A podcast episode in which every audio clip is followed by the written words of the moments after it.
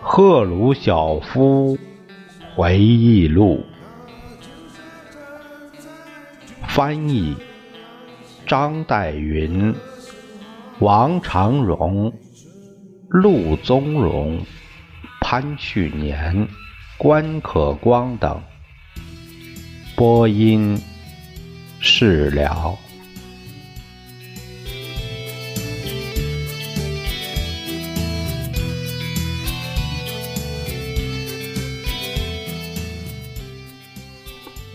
赫鲁晓夫接着说：“啊，过了一些时候，斯大林说叶若夫需要有人帮助，应该给他找一个副手。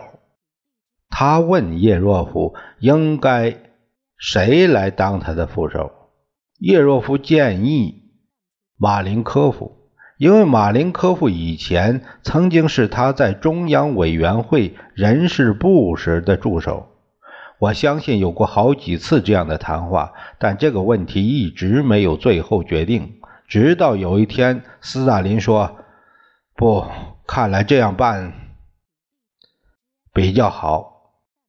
我们还是不要把马林科夫派给你，还是让他继续留在中央委员会书记处。”这个里面下面有一个注解，就是说。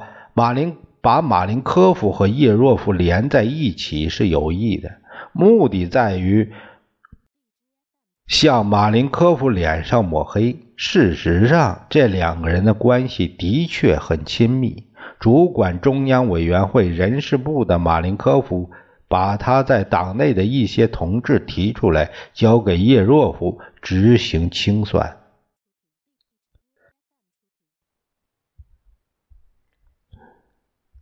呃，斯大林最后向叶若夫建议派贝利亚做他的副手。这个时候，斯大林对叶若夫的不满已经很明显了。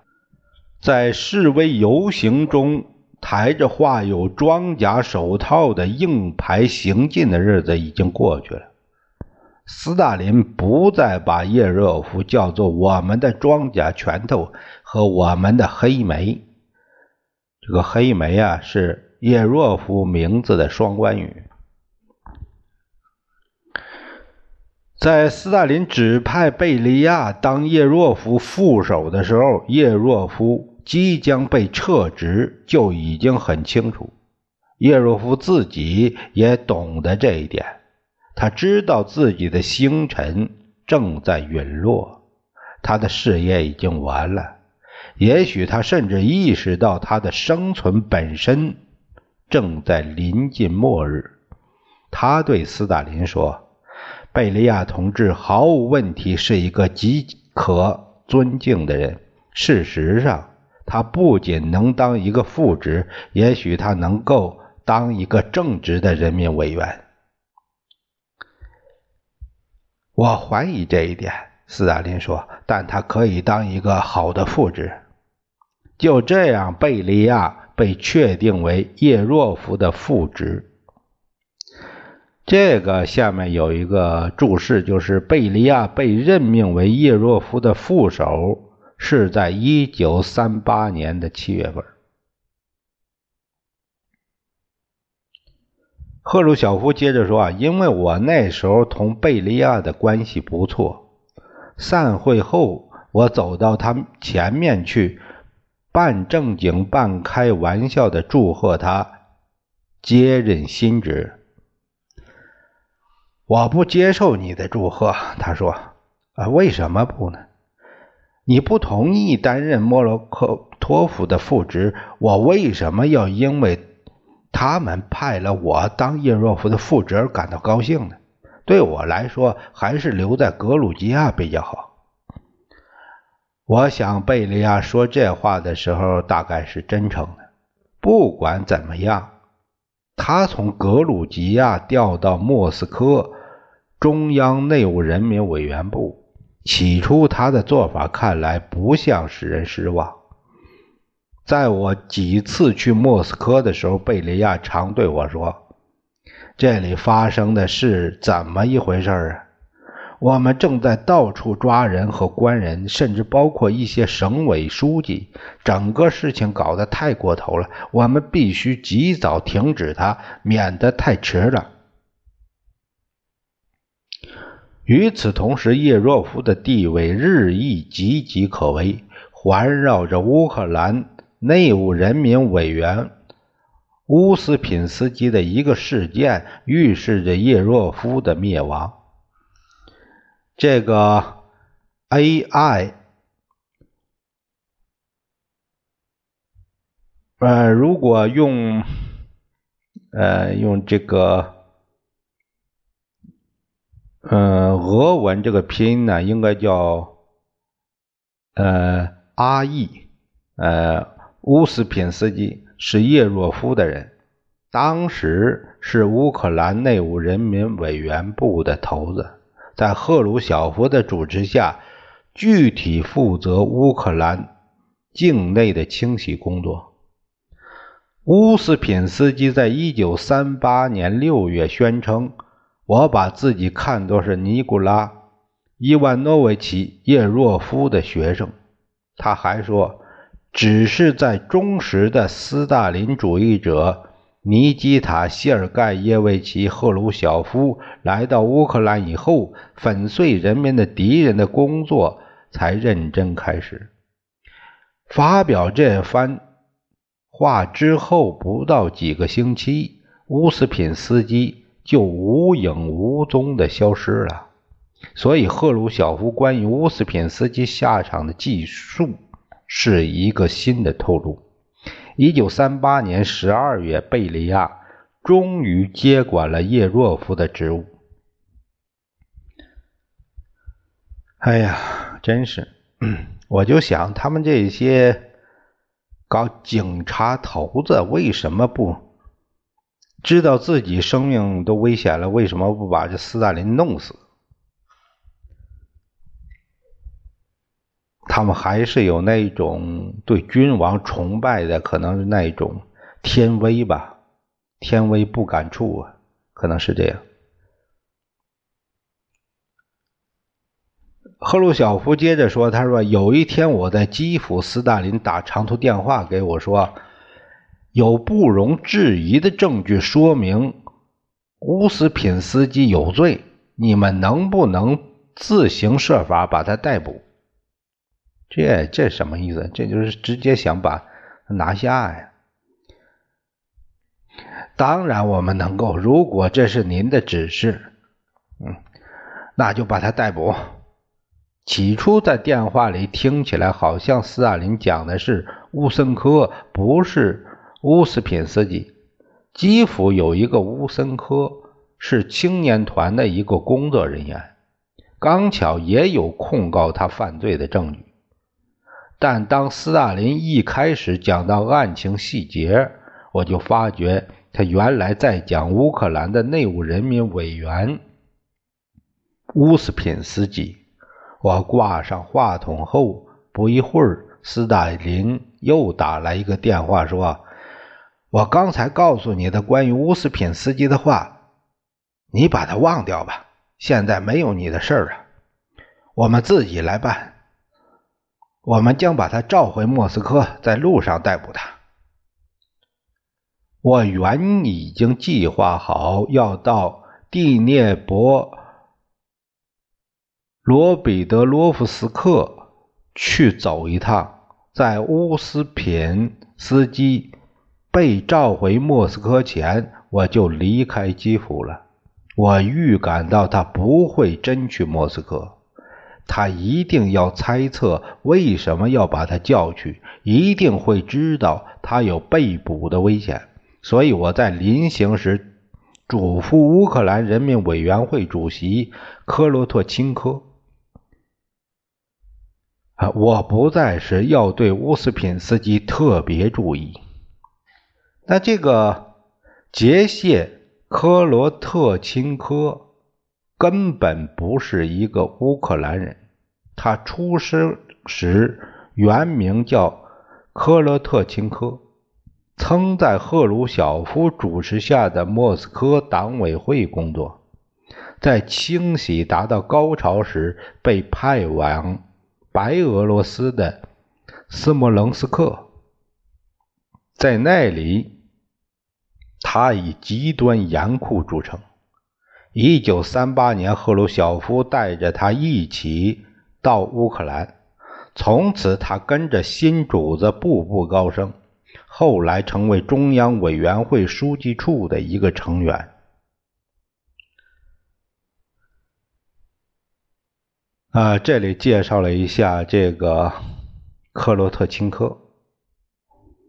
嗯，所以说呢，有很多人物，呃，在提到的时候会对他有个注解，还有一些事情需要澄清，这样呢会打断。一些赫鲁晓夫对叙述的这个进程，哎，请诸位呢，呃，理解这个事。赫鲁晓夫接着说：“第二天早上，我到达第聂伯罗彼得罗夫斯克时，我接到贝利亚打来的一个电话。现在已经不是叶若夫，而是贝利亚。他说啊。”你在地方上旅行时，乌斯品斯基溜走了？什么？一点不错，他逃掉了。我立即赶回基辅。真的，乌斯品斯基失踪了。他留下一张字条，说他去投第聂伯河自尽。我们用渔网和潜水员去搜寻他，但不见踪影。后来，他们在某地，我想是在卧龙涅什捉到了他，他被枪决。此后不久，我去莫斯科时，斯大林告诉我，看来是叶若夫把消息走漏给了乌斯品斯基，叶若夫偷听到了我们的讲话。斯大林说。他理应命令乌斯品斯基到莫斯科来，但他不单不这样做，反而通风报信，把将在路上逮捕他的消息告诉了他。所以，斯大林在那时已经得出结论：叶若夫是人民的敌人，不堪信任。此后不久，叶若夫被捕。贝利亚接替了他的职位。贝利亚立即着手巩固他的势力。由于乌斯品斯基之死，乌克兰的内务人民委员出缺，于是贝利亚就派了一个卡布洛夫到基辅来。这个人的哥哥卡布洛夫曾是同贝利亚在格鲁吉亚一起工作。现在是贝利亚在内务人民委员部的副手。这个卡布洛夫担任这一职务的时间并不长，有关他的事情一无所知。他不久被艾 A 谢罗夫所接替，而这个谢罗夫后来却很有恶名。啊，这个在第四章的时候还会讲到。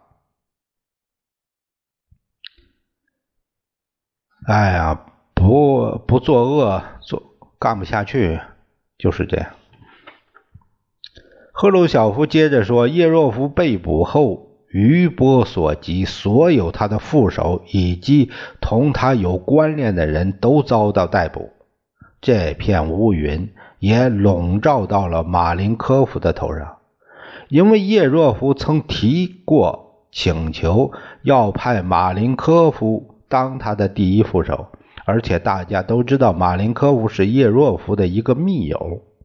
许多年来，我同马林科夫也是朋友，我们曾在莫斯科委员会一起工作过。经过了下述的一段插曲之后，我从围绕着马林科夫的疑云中引出我自己的结论。有一天，我从基辅来到莫斯科，贝利亚邀请我到他的别墅去。到我那里去吧，他说。我只有一个人，没有什么别的人在那里。我们可以一起散散步，晚上我可以，呃，让你住在那里。这对我正合适。我说我也是一个人。我们坐车来到了他的别墅，一起在树林里散步。贝利亚开头就说：“听着，你对马林科夫有些什么想法？”呃，我该有什么想法呢？我的意思是说，他们现在已经我已经逮捕了叶若夫。即使说马林科夫和叶若夫是朋友，那又有什么呢？你也是马林科夫的朋友，我也是。我想马林科夫是诚实的，哎，是无可指责的。问题不在这里。你同马林科夫仍然是朋友。听着，请你再多想想这个问题，把它好好想一想。这样，我就把这个问题仔细想了一下，我得不出任何特别的结论。我继续同马林科夫保持着友好的关系。我回到莫斯科时，常常在休息日同他一起住在他的别墅里。我想，也许斯大林要通过贝利亚警告我一下，叫我对马林科夫小心些。但是这一厄运离开了马林科夫，后来他同贝利亚成了莫逆之交。一九三九年初，在二月份，召开了一次中央委员会的全会，来讨论一个。谴责内务人民委员部的过火行为和滥用职权的决议案。过去三年来一直盛行着的恐怖得以有所缓和，一般都在很大程度上归功于贝利亚的影响。人们得出结论，认为贝利亚在接任人民委员会后，曾对内务人民。委员部的做法进行过一次调整，然后说服斯大林，请他批准了一系列的建议。但是，从1939年2月全会上发生的几件事情来看，恐怖并没有结束，只是变得更巧妙、更有区别些。这次二月全会是一次例行自我批评的大会，每一个人都说一些话批评别人。在党的高级领导人中，看来只有我赫鲁晓夫一个人免于受到批评。于是，突然间，雅科夫列夫，他的真名叫雅科夫·阿尔卡杰维奇。爱泼斯坦，这对我提出了一个别出心裁的非难。他批评我的事情是在莫斯科党组织里，每一个人都用尼基塔·希尔盖耶维奇来称呼我。他所说的就是这么一点。我起来发言，答复说：“我的同志们的确。”是用我的教名和父名来称呼我的。我暗示他自己的名字根本不是雅科夫列夫，而是爱泼斯坦。会后，麦赫利斯，麦赫利斯当时他还在办《真理报》，拉我到一边说他对雅科夫列夫的发言感到气愤，尽管。麦赫利斯自己也是犹太人。他说：“雅科夫列夫是一个犹太人，他不懂得俄罗斯人是习惯于相互用教名和父名来称呼的。”这下面有一个注释，就是说这个雅雅克列夫曾一度任农业人民委员。在第二章的时候，啊，有提到，这是一个明显的例子。后面还会看到一些例子，说明赫鲁晓夫虽然声称痛恨反犹太主义，但对具体的一些犹太人，似乎情不自禁的要恶意诋毁。俄籍犹太人同其他俄罗斯人一样，也是用教名和父名来相互称呼的。雅科夫列夫的这一发言，实际上也许是在指责赫鲁晓夫的自我表扬。哎呀，通过这个这个，呃，这个赫鲁晓夫回忆的这这个他的政治生活，我可以看到，什么叫自我批评啊？自我批评可以制造同事之间的矛盾和对立，这是一个副作用。你真诚不真诚？接受者真诚不真诚？还有一个就是说，他能不能，嗯，这个欣然接受？再一个，你提到的是不是曲解，都是问题。那这个自我批评是自我认识呢？那要自我反省好了。那自我批评是什么？自我批评成了叫批评和自我批评，那也就成了同事间有时候是对立的一个起因，这是一个深层次的问题。赫鲁晓夫继续说，后来。在中央全会的一次全天的会议后，大家散去就餐。我走的迟了一些。当我站起来正要离开时，斯大林突然喊我：“赫鲁晓夫，你去哪儿？”“我去就餐，同我一道走，我们一起去吃饭去。”我思量着他为什么要请我同他一起吃饭呢？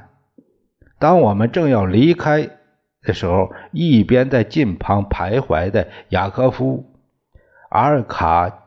杰维奇·雅科夫列夫未经邀请，跟着斯大林到了他的住处。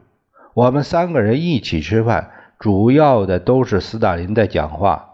爱泼斯坦·雅科夫列夫显得很局促不安，你能够看得出他在经历着某种内心的混乱。他担心他行将被捕。他的预感并没有错。在那次吃饭时，斯大林友好的同他闲谈后不久，雅科夫列夫就遭到逮捕，并被搞掉了。我讲这件事是为了说明，像雅科夫列夫那样接近斯大林的一个人，也可能会突然发现自己的生命危在旦旦夕。雅科夫列夫那时是中央委员会农业部的负责人，在同反对派的斗争中，他曾是斯大林最信得过的拥护者之一。在这一事件，也是斯大林他阴险莫测的个性的典型说明。有时候就是把你当枪使。这次二月全会中发生的另一个事件表明，虽然贝利亚创意对内务人民委员部的滥用职权和过火行为进行调查，他自己也是会干阴险勾当的。在全会过程中，格里莎也叫格里高里卡明斯基做了一次发言。他是俄罗斯联邦的卫生人民委员，一个革命前就入党的极受人尊敬的同志。我初到莫斯科党组工作的时候就开始认识他，他很正直、很诚恳、老实。我敢说他在党内的行为一直是无瑕可击的。下面就是他在中央委员会上这次发言中所说的话。他说：“啊，同志们，每个人都发言，说出他所知道的关于某一个别人的事情。我有一些东西要讲讲，让党知道。我在巴库工作时，有一种谣传说，在英国军队占领巴库时期，贝利亚曾为穆沙瓦特政府的反谍报组织工作。穆沙瓦特的反谍报组织是受英国人控制的，因此人们说贝利亚一定是通过穆沙瓦特分子而活动的英国情报特务。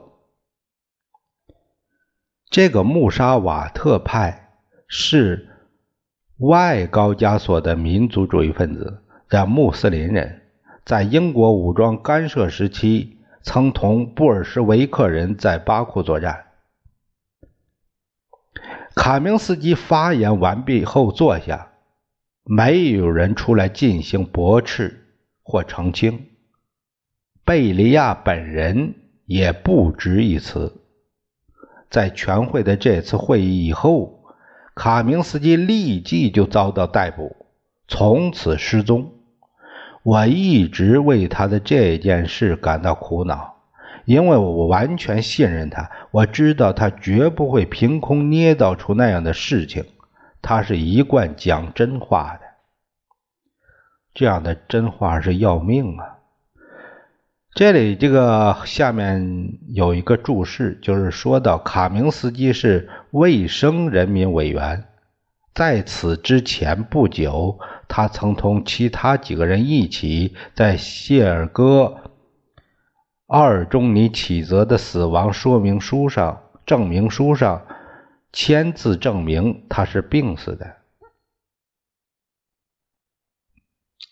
赫鲁晓夫接着说：“我记得马林科夫的发言，他批评了中亚局书记和贝利亚的自我标榜。他说，有一些登山运动员征服了中亚西亚的一个高峰，就用这个党的书记的名字来命名。”这人后来遭到被捕，贝利亚也被控有自我标榜的行为，已经有很充足的理由可以在这方面批评他。全会闭幕前，中央委员会通过一项决议，谴责内务人民委员部的过火行为，这给了我们某些希望。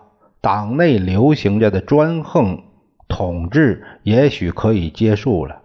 三年多来，人人自危，今天不知明天是死还是活。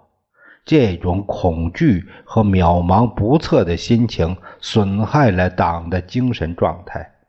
二月全会以后，清洗的步调有所减缓，但镇压并没有完全停止，继续有人失踪。